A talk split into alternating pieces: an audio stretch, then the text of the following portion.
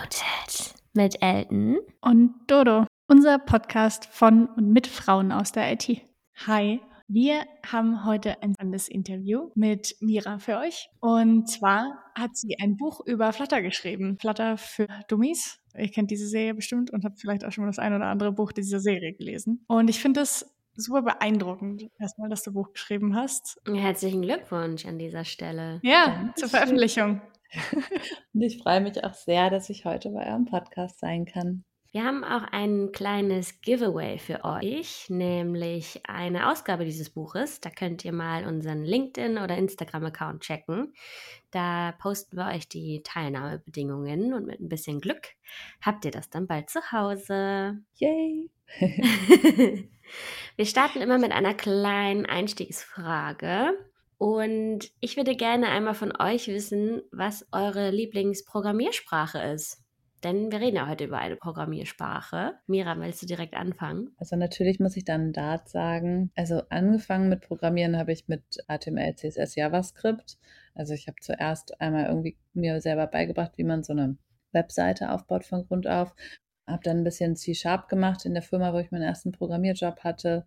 Und mich dann, als ich mich selbstständig gemacht habe, habe ich mich in die Richtung Android-Entwicklung bewegt. Da habe ich dann mit Java Android-Apps programmiert und dann habe ich irgendwann Flutter entdeckt und mit Dart angefangen und das war so schön, das war so intuitiv und so irgendwie daran hatte ich einfach nichts auszusetzen. Also an allen anderen Sachen hatte ich irgendwie was auszusetzen. Das war das erste Mal, wo ich dachte so, ach, das finde ich richtig schön. Ähm, mit Flutter, mit dieser, wie man mit so Widgets diese UI baut, das war ein bisschen schwer da reinzukommen. Am Anfang für ein paar Tage so.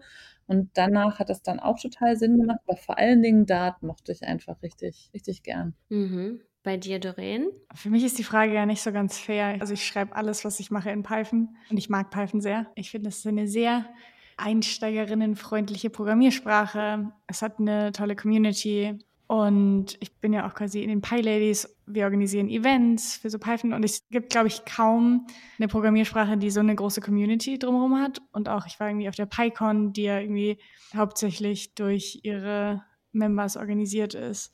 Und das ist super, super cool. Also ich mag diesen Community-Gedanken, ich mag die Programmiersprache an sich total. Natürlich ist sie nicht perfekt, aber ich würde sagen Python aus so dem allem, allem. Aber ich würde total gerne mal wieder eine neue Programmiersprache lernen.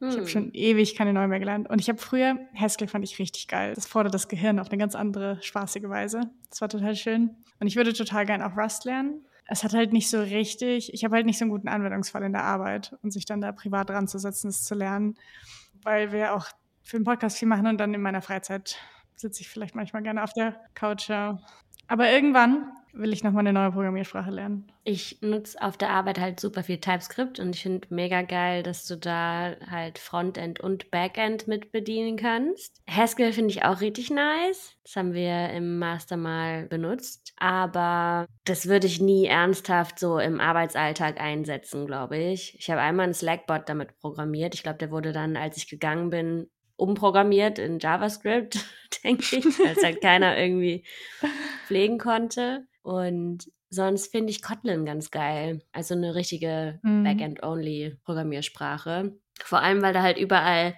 die kürzen Function mit Fun ab. Das heißt, überall im Code steht eigentlich Fun.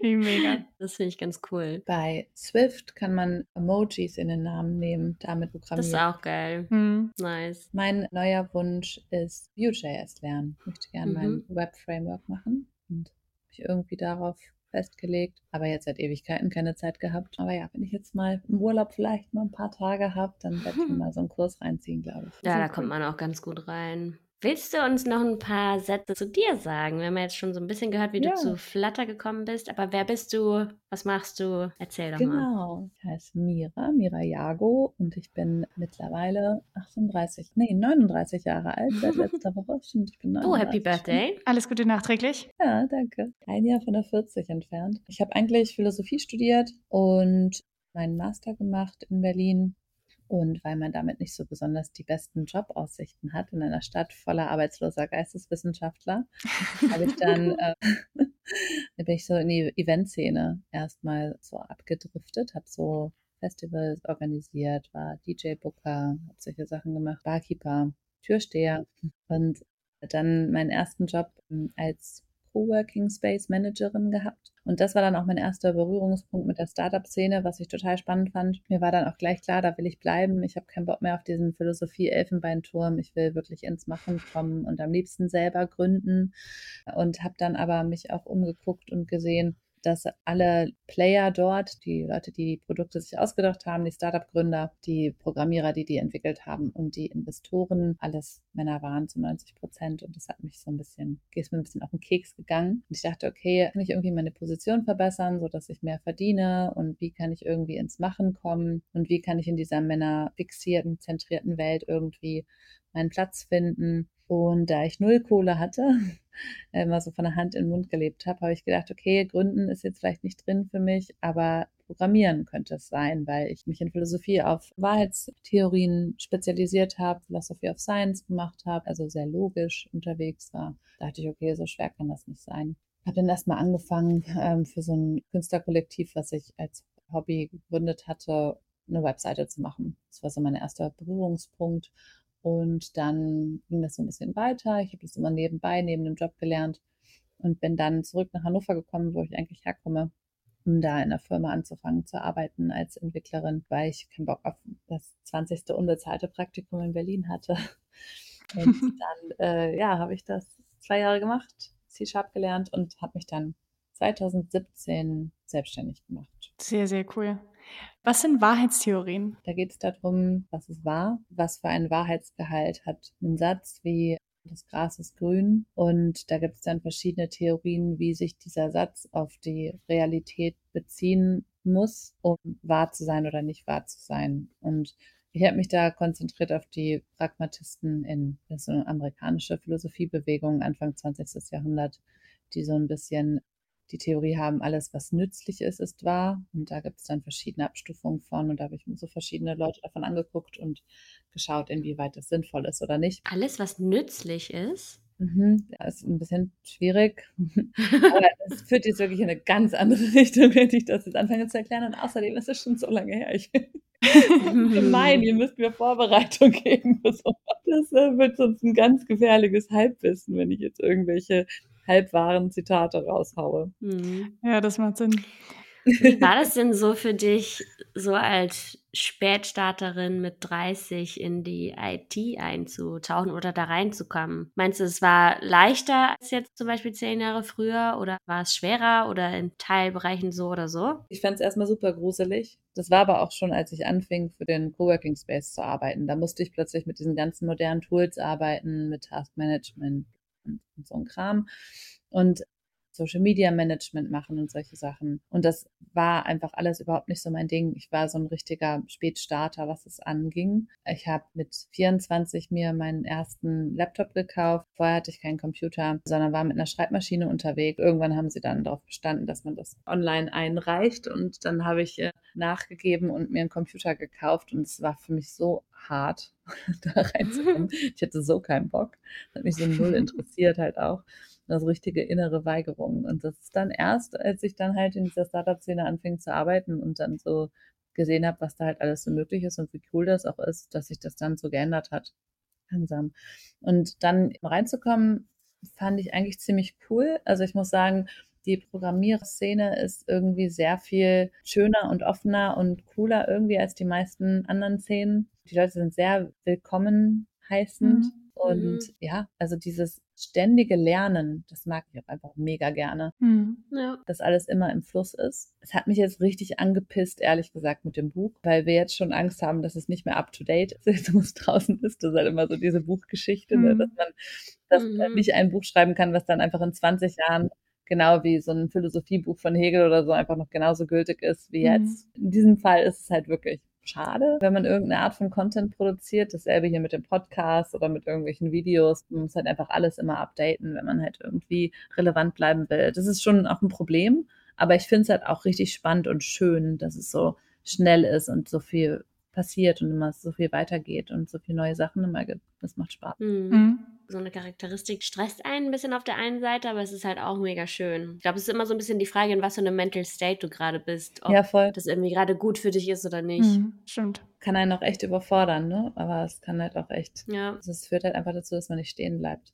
Mhm. Also ich finde es total beeindruckend, dein Werdegang und auch wie du da reingekommen bist. Und dann hast du ja eine Digitalagentur quasi gegründet, richtig? Genau, also ich habe, als ich diesen Schritt gegangen bin, zu Flutter zu wechseln, hatte das in Deutschland, haben das noch nicht viele gemacht. Das war am Anfang, es war, glaube ich, gerade ein Jahr draußen oder so und Mhm. es noch irgendwie Beta und so. Und ich hatte halt einfach so viele Kundenanfragen, die immer Android und iOS wollten. Und ich war Mhm. halt am überlegen, lerne ich auf iOS oder hole ich mir einen iOS-Entwickler, mit dem ich kooperiere für sowas, weil das halt einfach ganz häufig der Grund war, warum jemand dann nicht bei mir gebucht hat, weil die das halt lieber aus einem Guss wollten. Mhm. Und dann habe ich halt immer geguckt nach Cross-Plattform-Lösungen, aber die waren alle irgendwie so semi-optimal. Und dann kam Flutter und dann dachte ich so, wow, das ist richtig geil. Das ist einfach, das kann richtig groß werden. Auch weil Google dahinter steht und es trotzdem Open Source ist. So diese Kombi. Aber mich hat halt wirklich Dart abgeschreckt, weil ich dachte so, boah, ich habe jetzt schon drei Sprachen irgendwie.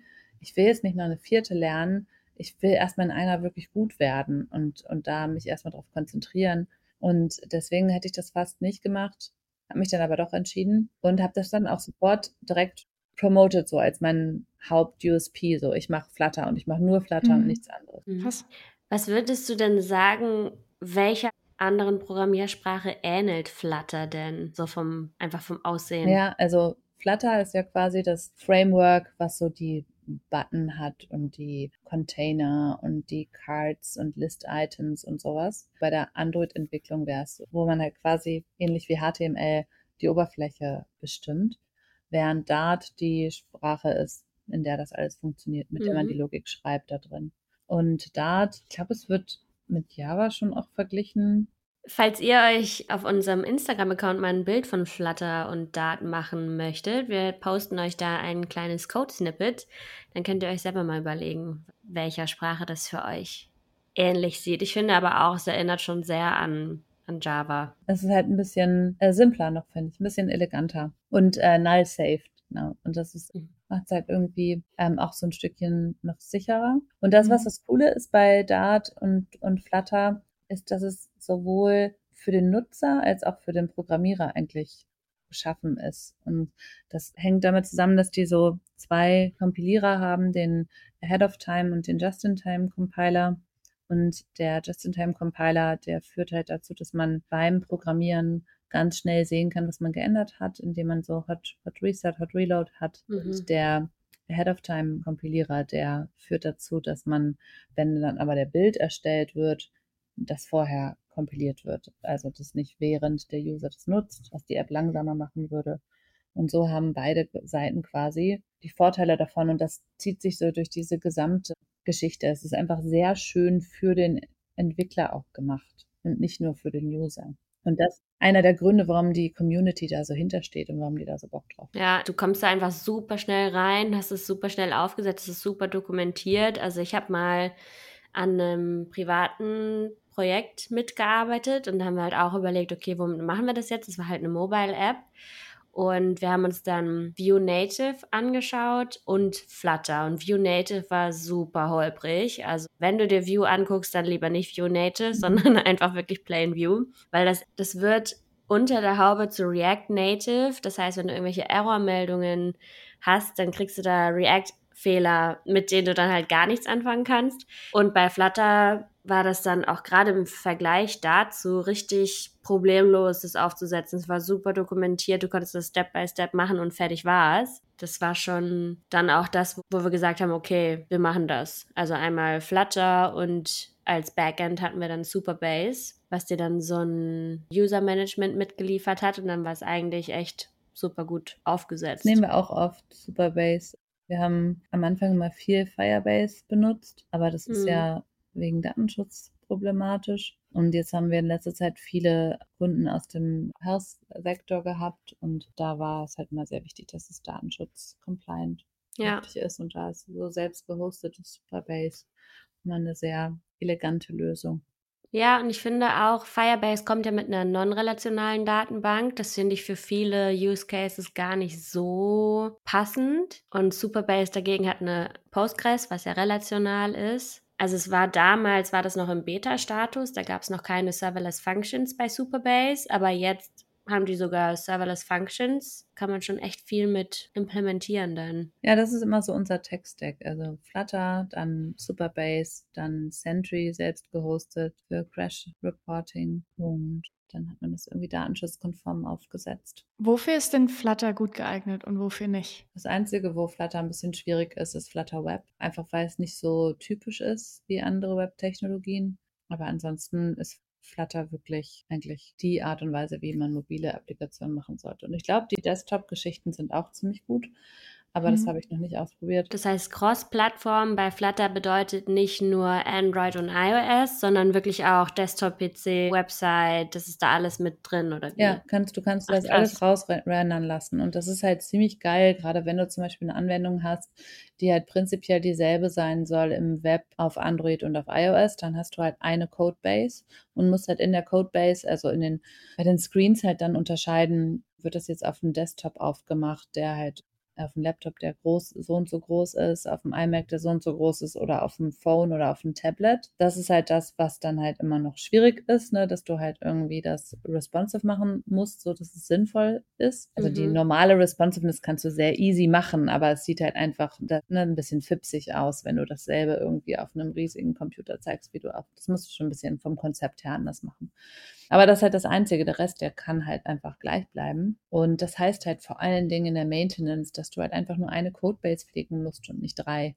Das ist krass. Aber bei Web ist es halt einfach so ein bisschen eingeschränkt, weil du das nicht SEO-konform machen kannst. Deswegen kannst du Flutter eigentlich nicht dafür nehmen, eine Webseite zu machen. Falls du dir meine Flutter-Webseite ansehen willst, meine mirayago.com-Seite ist mit Flutter gemacht. Die ist aber so ein bisschen weird und man findet die vor allen Dingen nicht. Das habe ich noch zum Zeitpunkt gemacht, als es noch nicht klar war, dass Flutter Web nicht SEO-kompatibel sein würde. Also Warum ist das so? Weil das anders funktioniert. Es wird halt einfach quasi auf den Screen gepainted und nicht in HTML übersetzt. Mhm. Flutter nimmt dann direkt einen Weg, deswegen ist es halt auch einfach genauso schnell wie die nativen Geschichten. Mhm. Das ist mhm. immer der Anspruch daran. Das heißt aber halt auch, das war zum Beispiel am Anfang, am Anfang so, dass man keinen Text markieren konnte, weil es halt kein Text war, sondern es waren einfach Pixel. Mittlerweile gibt es ein Widget, was man da rumwrappen kann und dann wird es markierbarer Text. Ne? Mhm. Es gibt viele Sachen, um das mittlerweile so zu umgehen, aber es ist halt einfach noch so ein bisschen ungewohnt und zum Beispiel lädt es am Anfang ein bisschen mehr, ist danach angeblich schneller. Wir haben ein paar Sachen damit gemacht, wo das cool ist, wie lange das lädt und wir haben auch eine Sache gemacht, wo das so gar nicht cool ist, aber wo es irgendwie nicht so ganz klar ist, ob es an Flutter liegt oder ob es dann doch an anderen Sachen liegt. Ja, bei so einem Text-Deck sind ja immer viele Dinge involviert aber mhm. also es war schon ab und an unangenehm, wie lange Flutter Web lädt am Anfang. Ich gucke mir hier gerade parallel auch deine Seite an und habe mir einfach mal den Quellcode angeguckt. Das ist echt kaum bekanntes HTML. Also ich meine, klar, du hast hier irgendwie Head, Body, Script und so, aber dann kommen so ein paar, so ein paar Flutter Custom HTML-Elemente und da drin ist dann einfach ein Canvas. Ja, und das macht es halt auch super schwer, das vernünftig zu debuggen, ne? Mhm. Also es äh, ist einfach ein bisschen ungewöhnlich. Aber es, es macht halt total mhm. Sinn, wenn du zum Beispiel, du hast ein Sofageschäft und du willst einen Sofa-Konfigurator machen, den man benutzen kann. Und da kann man sich mhm. eine App runterladen, aber du willst den auch auf deiner Webseite anbinden. Dann mach das mit Flutter auf jeden Fall. So, dann schreibst du mhm. halt einmal und den kannst du dann halt von, von jedem Gerät aus aufrufen. Und wenn du Bock hast, den in dem Geschäft auch noch den Verkäufern auf dem Desktop als App anzubieten, dann machst du das auch noch mit Flutter. Und das geht und das mhm. ist geil. So, aber wenn du mich jetzt fragst, so, hey, ich habe eine Webseite und da sollen die und die Funktionalitäten noch mit drin sein, können wir es mit Flutter machen. Was du halt machen kannst, das haben wir auch schon gemacht, ist eine Webseite in Vue.js schreiben und dann, wo es weitergeht zur Web-App-Funktion, dann startest mhm. du eine Flutter-App. Kannst du machen, ja, aber ist jetzt nicht meine, wäre jetzt nicht meine erste Empfehlung. So, weil du mich gefragt hattest, was, ne, wofür funktioniert Flutter und wofür nicht. Ich hatte jetzt letztens mit einem Freund, der für ein Startup arbeitet, die halt auch hauptsächlich eine App machen, eine Plattform.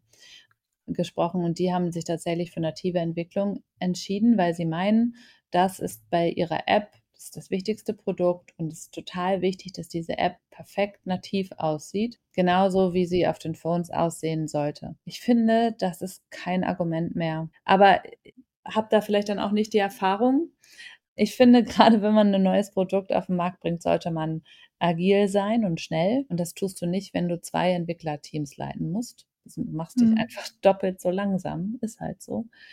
Und Du kannst das bei Flutter machen. Du kannst ähm, fragen, von welcher Plattform du geöffnet wirst. Und dann ähm, hast du einfach Plattform ist iOS, Fragezeichen, dann mach das und das, Plattform ist Android, dann mach das und das und dann machst du halt einfach zwei verschiedene Oberflächen. Also du kannst das nativ anpassen auf die verschiedenen Plattformen. Würdest du denn trotzdem sagen, also dass du dann mit Flutter schneller bist, auch wenn du sagst, okay, iOS soll definitiv wie natives iOS aussehen und Android soll wie natives Android aussehen. Also bist du dann nicht viel mehr damit beschäftigt, das irgendwie so hinzubiegen, anstatt einfach direkt zwei native Apps zu machen? Also ich stelle es mir gerade irgendwie frickeliger vor, das dann in Flutter genauso zu haben, wie es dann nativ aussehen würde. Also nein, ich glaube nicht, wenn du immer zwei Fehlerquellen hast, ne? zwei Sachen, die schief gehen können, zwei Sachen, wo du checken musst, wie ist es da, wie ist es da, zwei Apps, von denen du aufs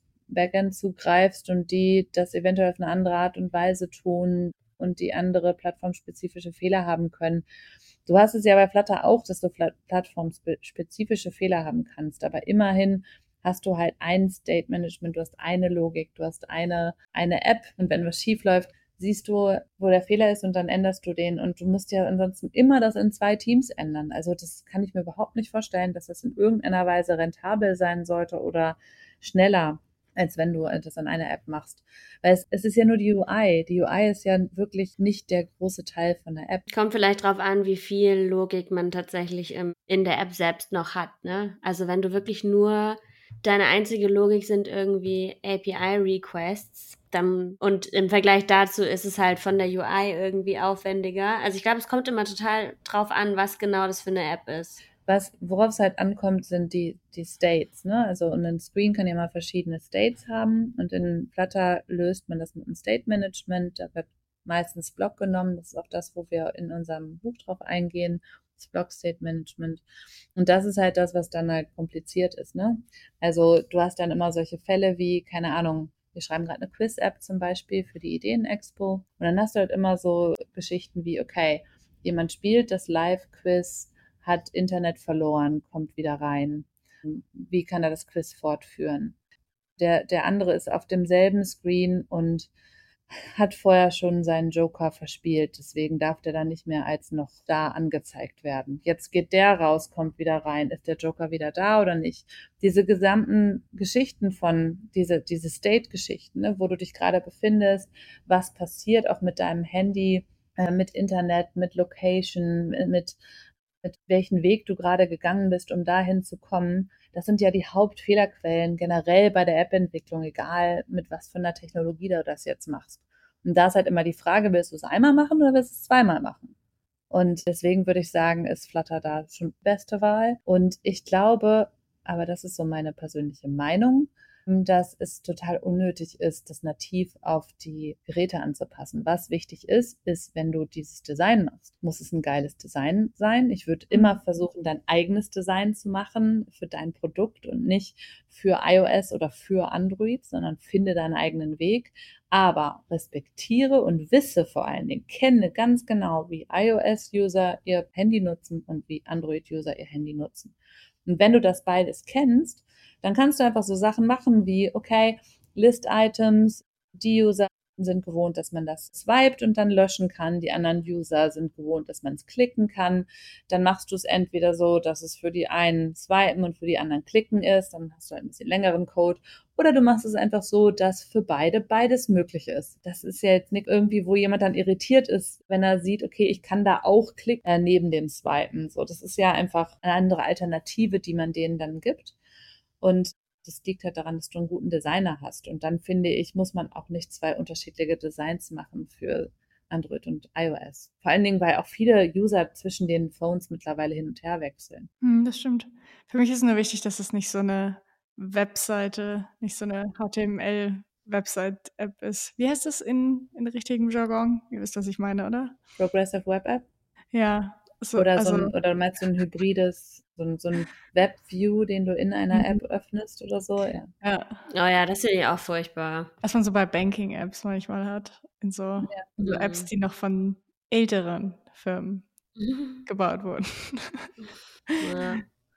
Wenn es eine Sache gibt, die du an Flutter ändern könntest, was wäre das? Ah, ich würde gerne, dass es sich nicht so schnell weiterentwickelt.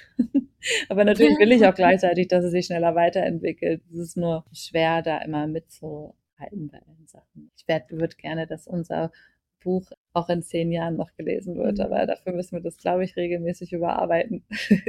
Mhm. Wir haben das jetzt so gelöst, dass wir ein äh, GitHub haben, wo man sich den Code für das Buch runterladen kann. Und da haben wir auch eine äh, Datei mit mit Änderungen, also wo dann drin steht, das und das ist jetzt in der Version anders und das muss, müsste man jetzt so und so machen. Ah ja. Kommt immer mal wieder was dazu. Finde ich cool. Hm. Wieso habt ihr euch denn überhaupt dazu entschieden, ein Buch zu schreiben über Flutter? Ja, das war so ein bisschen meine Idee. Ich bin nämlich schwanger geworden und dann habe ich mir überlegt, was will ich denn eigentlich noch machen? Und dann war so Buchschreiben noch ganz oben auf meiner Bucketliste und dann dachte ich so, okay, das könnte ich ja jetzt angehen. Vor allen Dingen, weil ich gleichzeitig besorgt war, dass als ich schwanger geworden bin, war ich noch Projektmanagerin, Programmiererin und noch so richtig drin im Tagesgeschäft. Aber vor allen Dingen habe ich unsere Aufträge rangeholt, indem ich äh, Workshops gegeben habe, Bühnen gesprochen habe, auch zwei Netzwerkevents in Hannover, die Google Developer Group und die Women Tech Maker und äh, bin im Hafen Accelerator Tech Mentorin und bin halt sehr viel unterwegs und darüber lerne ich Leute kennen, auch Leute, die Apps brauchen und so bekommen wir unsere Aufträge. Und ich war besorgt, dass ich das nicht mehr regelmäßig tun kann. Und dann äh, mhm. äh, kam diese Buchidee und dann dachte ich so, okay, eigentlich wäre es cool, wenn ich ein Buch schreibe über das, was ich so kann und weiß. Und es gibt noch nicht genügend Flatterbücher, auf gar keinen Fall, schon gar nicht auf mhm. Deutsch. Also auf Englisch gibt es schon einiges an Materialien, aber Deutsch, Deutschland zieht da so ein bisschen hinterher. Und ich fände es halt auch einfach schön und wichtig, das Flutter-Thema so ein bisschen ja, mehr Standard zu machen. Das ist nicht nur die jungen, coolen Leute, die sich mhm. das selber beibringen, machen, sondern ich fände es halt auch schön, wenn sowas irgendwann mal in meiner Uni unterrichtet wird oder sowas. Und der Weg dahin ist halt, dass man erstmal ein paar Bücher überhaupt darüber hat. Und deswegen dachte ich, da könnte man nochmal anfangen. Und es würde uns halt als Agentur auch helfen, um uns als Experten zu positionieren und dafür vielleicht ein bisschen wettmachen, dass ich jetzt ab und zu stillend zu Hause auf der Couch rumliege, anstatt auf irgendwelchen Netzwerkevents unterwegs zu sein. Genau, und dann habe ich mir überlegt, wenn ich das mache, wie mache ich das und wie kriege ich das hin? Und ich kannte eine, ähm, äh, äh, eine Freundin von mir, Lisa Ide, die hat schon mehrere für Dummies Bücher geschrieben. Und hm. die habe ich dann gefragt und um ein Intro gebeten, habe denen ein paar Vorschläge gemacht. Die haben zugesagt innerhalb von einer Woche. Die waren so happy auch, dass meine Frau ein Textbuch schreiben will. Das ist eher selten. Mhm. Und dann habe ich die Verena dazu geholt. Es war auch so ein Glücksgriff. Ich habe mir überlegt, okay, wen kenne ich, der Flutter entwickelt und Deutsch spricht? Und das war genau eine Person. also von Frauen. Ich wollte ja unbedingt, dass es auch eine mhm. Frau ist, die ja. es mit mir macht. Und da war es halt wirklich genau eine Person. Und es war halt zufällig die perfekte Person. Es hat einfach perfekt gepasst. Einzige cool. Nachteil war, dass sie in Stuttgart wohnt. warum überhaupt? Also warum hast du es nicht alleine gemacht? Ja, weil ich schwanger war, wusste, dass ich in sechs Monaten ein Kind kriege und dann mir klar war, dass ich das schlecht in einem Jahr schaffen kann und halt auch gerne jemanden haben wollte, der Verbindlichkeit gibt, damit das überhaupt auch ein Thema in meinem Schedule ist. Ne? Du musst dir vorstellen, wenn ich dann halt einfach irgendwie fünf Kunden habe, die meine Zeit haben wollen und zehn Mitarbeiter und dann noch ein Kind und meine diversen anderen ehrenamtlichen Geschichten, die ich mache. Wenn du dann niemanden hast, der sagt, hey, Buch schreiben, dann geht es halt auch nicht weiter. Dann wird es halt immer der Füller für die Momente, wo man mal Zeit hat, was bei mir einfach mega wenig ist. Und dadurch, dass ich eine Co- Co-Autorin hatte, war es halt klar, dass wir halt einfach, okay, wir treffen uns einmal die Woche, bis dahin muss das und das Kapitel fertig sein und dann muss man es halt irgendwie hinkriegen, so, ne? Weil es ist ja auch unangenehm zu sagen, ah, sorry, schaffe ich nicht, habe ich nicht geschafft, habe ich nicht hingekriegt. Mit Verena hat es halt mega gepasst. Wir haben uns so super ergänzt. Sie ist halt im Gegensatz zu mir, die halt so total digital unnativ ist, ist Verena schon ganz früh mit dabei gewesen, ist schon als Teenager quasi schon direkt am Programmieren gewesen und jetzt seit Jahren Flutter Freelancerin. Brauchte halt auch jemanden, der wirklich das tiefe Flutter Knowledge hat, weil ich habe halt den Overview. Ich sehe unglaublich viele Flutter Projekte. Ich kann sehr gut vergleichen zwischen denen und Qualitätskontrolle machen und sowas, aber ich arbeite einfach faktisch. Also da habe ich noch ab und zu programmiert. Jetzt habe ich seitdem auch echt gut wie gar nicht mehr programmiert, weil man es halt einfach schlecht äh, hinbekommt, neben dem ganzen anderen Kram, den man als Geschäftsführerin so machen muss. Und da war das total passend. Also wir haben uns von unserem Wissen total ergänzt. Cool. Wie war euer Arbeitsmodus? Mhm. Habt ihr Kapitel aufgeteilt oder wie habt ihr das gemacht? Genau, wir haben uns erst überlegt, wie so die generelle Herangehensweise sein soll. Und dann haben wir uns überlegt, wer sich welches Thema vorstellen kann. Und das hat halt auch perfekt gepasst. Also sie hat den Dart-Teil übernommen am Anfang wo ich so wenig Bock drauf hatte, so da tiefer reinzugehen. Und dann habe ich den Flutter-Teil übernommen, wo es halt vor allen Dingen um UI geht, was ich schon immer einfach sehr gerne gemacht habe, weil ich auch eine Design einfach mir schon immer super wichtig war und mich da sehr lange darüber diskutieren kann mit meinen Entwicklern. Und dann haben wir was noch State Management, genau, das war dann ihr Thema, wo sie tief drin war. Also wir haben das gemeinsam quasi ungefähr geplant, was wir machen wollen und wo wir reingehen wollen. Und dann hat sie es geschrieben. Ne? Also als wir diese Kapitel dann hatten ungefähr, zum Schluss kommen dann noch Testen und veröffentlichen in den Stores. Wir wollten wirklich einmal von vorne bis hinten sagen, was gehört zu einer App-Entwicklung dazu, so dass man und und alles sollte auch einzeln funktionieren. Das ist auch im Moment so. Also die Kapitel, wir haben ein Projekt, was man quasi entwickelt in dem Buch, eine eine App, mit der man Kuscheltiere zur Adoption freigeben kann und adoptieren kann. Und, äh, das ist das ja mega süß. Voll süß. Das ist wirklich süß. Pummel the Fish heißt die App. Haben wir auch tatsächlich ein Logo für entworfen und alles. oh und äh, genau, und die macht man halt nebenbei von vorne bis hinten, aber man kann auch einfach wirklich in jedes Kapitel reingehen und einfach dazu dann was lesen. Mhm. Das funktioniert ganz gut. Und dann haben wir die Kapitel geschrieben und haben die dann halt immer gegengelesen. Und das war halt vor allen Dingen so, dass Verena halt mit unglaublich viel Wissen kam und ich das immer runtergebrochen habe, immer, das ist zu schwer, das mhm. verstehe ich nicht, erklär es mir besser, erklär es mir nochmal genau, erklär es mir nochmal einfacher. Und da, so haben wir sehr viel gearbeitet. Und sie kam dann bei mir ran und hat gesagt, ah Mira, also hier bist du, also so kann man es machen, aber eigentlich genau genommen muss man das so und so und so nochmal machen. Und eigentlich ähm, ist das, hast du das hier ein bisschen sloppy formuliert und da kannst du noch ein bisschen tiefer reingehen. Und das stimmt so nicht ganz, wie du das sagst. Und sie hat mich quasi in die Richtung korrigiert. Ich glaube, ich habe sie so ein bisschen einfacher gemacht. Und dann haben wir tatsächlich gemeinsam eine Sprache gefunden, die auch noch beeinflusst war von diesem für Dummies Sprech. Man kriegt so ein Buch, wenn man anfängt, so ein Buch zu schreiben. Ein Buch, was dir sagt, wie du schreiben sollst. Das ist, glaube ich, 70 Seiten lang bei den Für Dummies und erzählt dir genau, ne, wie soll so ein Kapitel gegliedert sein. Wie spricht man den Leser an? Wir mussten unseren Le Leser siezen, was ich mega schwierig oh fand. Yeah. Richtig okay. nervig. Ja. Ähm, genau, dann. ich weiß gar nicht, ob ich ein Tech-Buch lesen wollen würde, das mich sieht. Mhm. Ja, fällt auch sehr schwierig tatsächlich. Wo es aber dann keine Vorgabe gibt, ist das Gendern.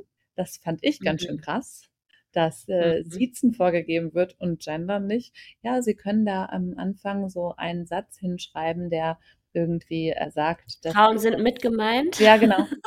Und das war das einzige Mal, dass ich mich wirklich mit denen angelegt habe. Ansonsten wow. hatten wir eine super Zusammenarbeit. Das war so ein Wow. Ich habe auch gerade bemerkt, ich gender jetzt gerade beim Reden nicht. Da bin ich noch nicht besonders gut drin. Vor allen Dingen, weil ich meistens eigentlich Englisch spreche mit meinen Mitarbeitern, Mitarbeitenden. Genau. Mhm, also ich möchte sehr gut. dafür einmal entschuldigen. Das ist wirklich, äh, da bin ich einfach noch nicht so gewohnt, das zu benutzen. Im Schreiben tue ich das aber durchgehend und das haben wir auch in dem Buch gemacht. Das war mir ganz wichtig. Ich mhm. erzähle das auch gleich am Anfang, dass für mich war das voll der Game Changer in meinem Philosophiestudium, als ich angefangen habe, englische Philosophen zu lesen, weil die gegendert haben. Es waren trotzdem, es waren wirklich Philosophen, also es waren alles Männer, aber mhm. Sie haben immerhin bei den Beispielen ab und zu mal eine Frau genommen oder sogar nur Frauen genommen und die weibliche Form. Und das war so krass für mich, plötzlich so Literatur zu lesen, wo ich mitgemeint mhm. war, tatsächlich mitgemeint war, mhm. gefühlt mitgemeint war, dass ich dann überhaupt keinen Bock mehr hatte, überhaupt noch deutsche Philosophen zu lesen. Das hat mich richtig genervt. Ja. Und Ich finde auch, man gewöhnt sich da total dran, Mhm. dieses sich aktiv angesprochen fühlen, ja, dass ich mich jetzt mittlerweile wirklich dran störe, wenn jemand nicht gendert, weil dann fühle ich mich halt nicht angesprochen. Ja, ich, äh, ja, finde ich total. Und genau, ich hatte auch kurz überlegt, in dem Buch komplett die weibliche Form zu nehmen. Das konnte ich leider nicht durchsetzen. Aber genau, wir, ma wir machen jetzt die App-Nutzenden, die App-Testenden, Kundschaft und so. Also ich glaube, wir nehmen gar nicht Doppelpunkt innen, sondern wir machen das wirklich komplett immer mit den Testenden, dieser Verlaufsform. Diese neutralen Formen, da wo es geht, setze ich super gerne ein. Ja. Also auch am besten. Studierende, Mitarbeitende, sowas. Ja. Aber wie gesagt, ich krieg's noch nicht hin, wenn ich gerade nervös in einem Podcast bin. Deswegen Mhm. entschuldigt mich da bitte. Das ist voll in Ordnung. Dass du auch das jetzt nochmal sagst, finde ich auch total wichtig. Ist auch bei allen ein Prozess, würde ich sagen. Würde ich auch sagen. Ich genieße das selber voll, das zu hören. So, ich höre ganz Mhm. gerne den Mordlust-Podcast, wenn ich mal Mhm. abschalten will. Und haben wir eine der ersten gefühlt, die das so konsequent mit den Innen immer in, in jeder Situation gesagt haben. Und ich war da so begeistert, wie krass die das halt auch durchziehen, von vorne bis hinten. Und Mhm. das stößt dir so die ersten zwei Folgen auf und danach ist es einfach mega schön. Wusstet ihr, dass das Justizministerium auch versucht hat, zwei Gesetze in weiblicher Form zu schreiben? Echt? Mhm. Nee. Die Justizministerin heißt Christine Lambrecht von der SPD und sie hat zwei Gesetze in komplett weiblicher Form geschrieben und die eingereicht. Und es ging dann natürlich nicht durch, weil es ist ja alles noch neu und keine Ahnung. Aber sie hat es zumindest probiert, was finde ich schon Voll einen geil. sehr, sehr guten Move. Guter Move. Ja. Das stimmt. Ja, und zum Schluss haben Verena und ich uns dann noch getroffen tatsächlich. Das war auch echt schön. Das war dann kurz nach der Geburt letzten Herbst. Und da waren wir dabei schon, es hat dann echt noch lange gedauert, aber da waren wir halt schon dabei, quasi so das zusammenzuführen und haben uns in Avignon getroffen und in Barcelona. Und da haben da so Hm. jeweils eine Woche zusammen uns hingesetzt und das echt, ja, gemeinsam zusammengeführt zu einer Sprache quasi. Ähm, Mhm. Alles nochmal überarbeitet von den Headlines und so, dass das alles irgendwie aus einem Guss auch sich liest. Und ich finde, das ist uns richtig gut gelungen. Ich finde, man, äh, wir haben das auch ein paar Mal jetzt getestet an Freunden und so. Man merkt nicht mehr, welches Kapitel aus welcher Hand ist. Das ist echt ziemlich gut jetzt gemerged zusammen. Mhm. Das klingt toll. Und dann war noch ganz viel Korrektur. Also das Mhm. letzte halbe Jahr war eigentlich ausschließlich Korrektur hin und her. Mhm. Mhm. Wie habt ihr denn, ich meine, es ist halt eine Sache, irgendwie ein Sachbuch zu schreiben, aber ein technisches Sachbuch über eine Programmiersprache ist ja rein visuell auch irgendwie schon anders anspruchsvoll, weil du irgendwie Code darstellen musst Mhm. oder auch erklären musst. Wie bringt man Menschen Tech denn schriftlich bei? Also habt ihr da irgendwelche Strategien entwickelt, wie ihr das am besten verständlich machen könnt? also generell lernt man Programmieren beim Tun, ne? Also man muss natürlich selber irgendwie mitprogrammieren, damit man sich das wirklich einprägt und man das wirklich versteht. Wenn du das nur theoretisch liest, das bringt immer relativ wenig. Wir wollten aber trotzdem, dass dieses Buch so funktionieren kann, weil einer der Punkte, wann du ein Buch liest, also für mich, wenn ich eine neue Sprache lerne, ich mache das natürlich auch eher mit Videokurs, aber ich habe auch immer ein Buch. Also ich habe immer einen Videokurs, ein Buch und noch eine App, wenn es geht, so, ne? Also irgendwie diese Medien durchzumischen, hilft ja auch, dich so richtig in so ein Thema Mhm. reinzubuddeln. Und wenn du deine Konzentration bei dem einen nicht mehr halten kannst, kannst du ins andere springen. Und der Moment, wo ich dann das Buch zur Hand nehme, ist der, wo ich zum Liegestuhl im Garten gehe oder in einen Café mich setzen möchte und vielleicht auch einfach mal keinen Bock habe, auf den Screen zu gucken, weil ich das den ganzen Tag Mhm. schon tue. Und da will ich einfach mal ein Buch gucken, während ich meinen Cappuccino trinke. Und deswegen sollte es halt auch funktionieren, wenn du halt nicht programmierst. So haben wir es hingekriegt und wir dann haben wir halt versucht, keine langen Codeabschnitte zu machen, damit es halt lesbar ist trotzdem noch.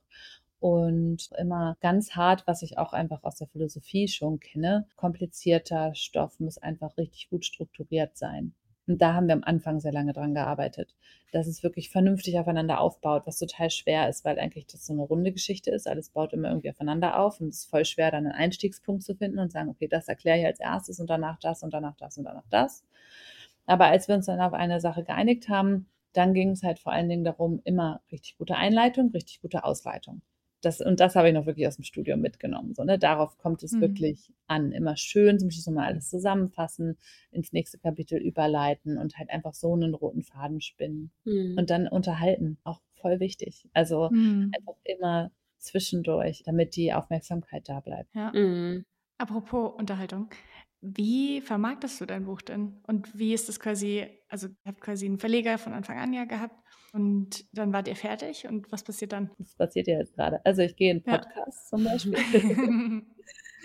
ähm, es ist total, das fand ich total lustig. Ich dachte halt wirklich, dass die das machen. Aber was die machen, ist, die schicken das halt an Buchläden. Und das ist natürlich schon krass genug, dass das in Buchläden kommt. Und das ist jetzt wirklich in jeder größeren Buchhandlung mit IT-Fachbuchabteilung Cool. zu haben. Und das ist halt mega geil. Hm. Aber der Rest ist schon irgendwie uns überlassen. Und was ich jetzt mache, vor allen Dingen, war Medien, die ich cool finde, anzuschreiben. Also Gastartikel zu schreiben für T3N und Golem und so. Ah, cool. Richtig Ich cool. muss es noch einreichen natürlich. Mal gucken, welches davon Wirklichkeit wird. Hm. Aber ich versuche einfach, so wie ich auch generell meine Dienste als Digitalagentur verticke, ist, ich versuche Mehrwert zu produzieren. Mhm. Und wenn das den Leuten gefällt, dann können sie das Buch kaufen. So, ne? Also ich versuche jetzt gerade einfach über Flutter Geschichten zu erzählen und wenn die Leute mehr wissen wollen, wenn die Leute interessiert sind, wenn die Leute was drüber lernen wollen, dann können sie das Buch kaufen. Aber Mhm. mit diesem Buch verdient man auch nicht unendlich viel Geld. Also es ist schon wirklich eher eine Prestige-Geschichte, eine geile Erfahrung und hoffentlich auch ein gutes Werbemittel. Aber wir bekommen 1200 Euro, glaube ich, zu zweit Wahnsinn. für dieses Buch. 600 Euro verdiene ich an einem Tag. und Mhm. Und pro Buch, was bekommt ihr pro Buch? ein Euro. Na Mensch. Erst, wenn 1200 Exemplare verkauft worden sind, weil das ist Ah, quasi ja, der dann. Vorschuss. Und alles, was mehr verkauft wird. Das heißt, wenn wir 5000 Bücher verkaufen würden, dann würde jeder von uns 2500 Euro damit verdient haben. Geil, ne? Ja, ist nicht Ja. viel. Nee, das ist nicht viel. Ist ein bisschen so wie mit unserem Podcast. Das machen wir auch for fun. Ja. Und Ja. wir verdienen gar kein Geld. Mhm. Aber ja. Ich meine, wir verdienen ein bisschen indirekt Geld, weil wir ja hier und da dann auch mal auf Konferenzen eingeladen Stimmt. sind und so. Also dadurch, dass wir dann Hm. Ersparnisse haben quasi, aber es deckt ja null irgendwie den, den finanziellen Aufwand, den wir auch haben. Hm. Aber es macht halt schon, also ich finde, sowas ist halt total wichtig, einfach Akteur zu werden, ne? Ja. Nicht nur passiv zu konsumieren, passiv mitzulaufen, sondern einfach in dem Gebiet, was einen interessiert, einfach aktiv was zu tun. Hm. Und ich merke das halt, also ich wäre keine gute Programmiererin und ich würde jetzt auch keine Firma leiten, wenn ich nicht die Google Developer Group gegründet hätte vor sechs Jahren. Das habe ich gemacht in dem Moment, als ich selbstständig geworden bin und den ersten Kunden hatte, der wollte, dass ich ihm abschätze, wie teuer eine App wird. Und ich hatte keine Ahnung. Also so gar keine Ahnung. Und da war mir klar, fuck, ich brauche Leute um mich rum, die ich, die ich fragen kann.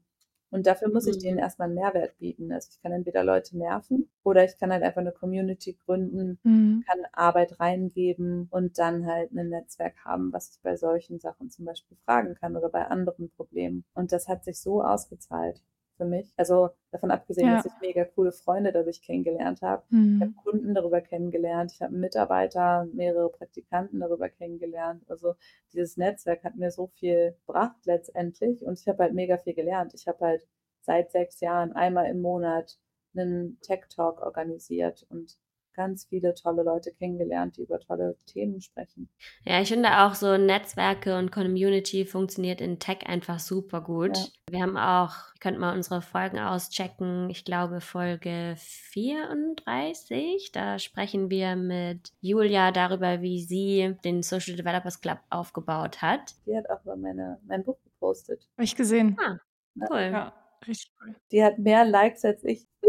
Der hat auch eine krasse, krasse Reichweite. Und das Geilste ist, sie hat das Buch vor mir bekommen. Die hat es bei Amazon bestellt. Und Amazon war schneller als der Wiley Verlag. Und sie hat ein, Foto mit diesem Buch in der Hand gepostet, wo ich dabei war. ich bin natürlich mega gefreut. Die ist so cool. Und ja. auch so geil, was Ja. die da aufgebaut hat. Mega. Hm. Voll. Also wenn ihr da mal ein bisschen hinter die Kulissen blicken wollt, dann hört mal rein in die Folge. Voll schön. Es war total spannend. Herzlichen Glückwunsch nochmal zu deinem Buch. Danke. Wir wollen es auch bald in den Händen halten. Yay. Und du kannst äh, echt voll stolz sein.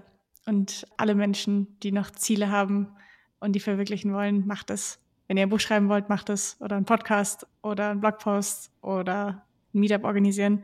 Macht das, das ist total schön und gibt einem total viel zurück. Und das muss überhaupt nicht monetär sein, sondern ich finde, das erfüllt mich mit sehr viel Freude, was wir hier machen. Und das ist total schön. Ja, ich Deswegen auch. Macht es auf jeden Fall. Und ich finde, du bist ein total tolles Beispiel dafür, was man alles machen und erreichen kann. Was wir Ihnen zurückgeben. Dankeschön. Schön, dass du da warst. Danke euch für die Einladung. Bis bald. Bis bald. Tschüssi. Unmuted. Mit Elton. Und Dodo, unser Podcast von und mit Frauen aus der IT. Wir, das sind Elton und Dodo, erzählen euch in unserem Podcast von unseren Erfahrungen, Frauen in der IT zu sein und unterhalten uns auch mit anderen Frauen aus der IT. Es geht um Herausforderungen, Tipps und Tricks und auch die ein oder andere Anekdote. Thematisch sind wir ziemlich breit aufgestellt. Es geht auch um Produktentwicklung, Agile Coaching, aber auch in der IT geht es in die Tiefe der Programmiersprachen, Data Science oder auch verwandten Themen wie dem Green Coding. Wir wollen Frauen ein Sprachrohr verleihen, weil Frauen gehören in STEM-Felder. Und mit unserer Präsenz wollen wir dies untermauern und auch andere Frauen motivieren, sich mit dem Thema IT zu beschäftigen, in das Thema einzusteigen und vielleicht auch ihre Leidenschaft dafür zu finden. Hört rein in unsere verschiedenen Folgen, gebt uns Feedback und gerne auch Anregungen. Ihr findet uns auf Instagram und Twitter, unmute-it und natürlich auf allen Plattformen, auf denen es Podcasts gibt.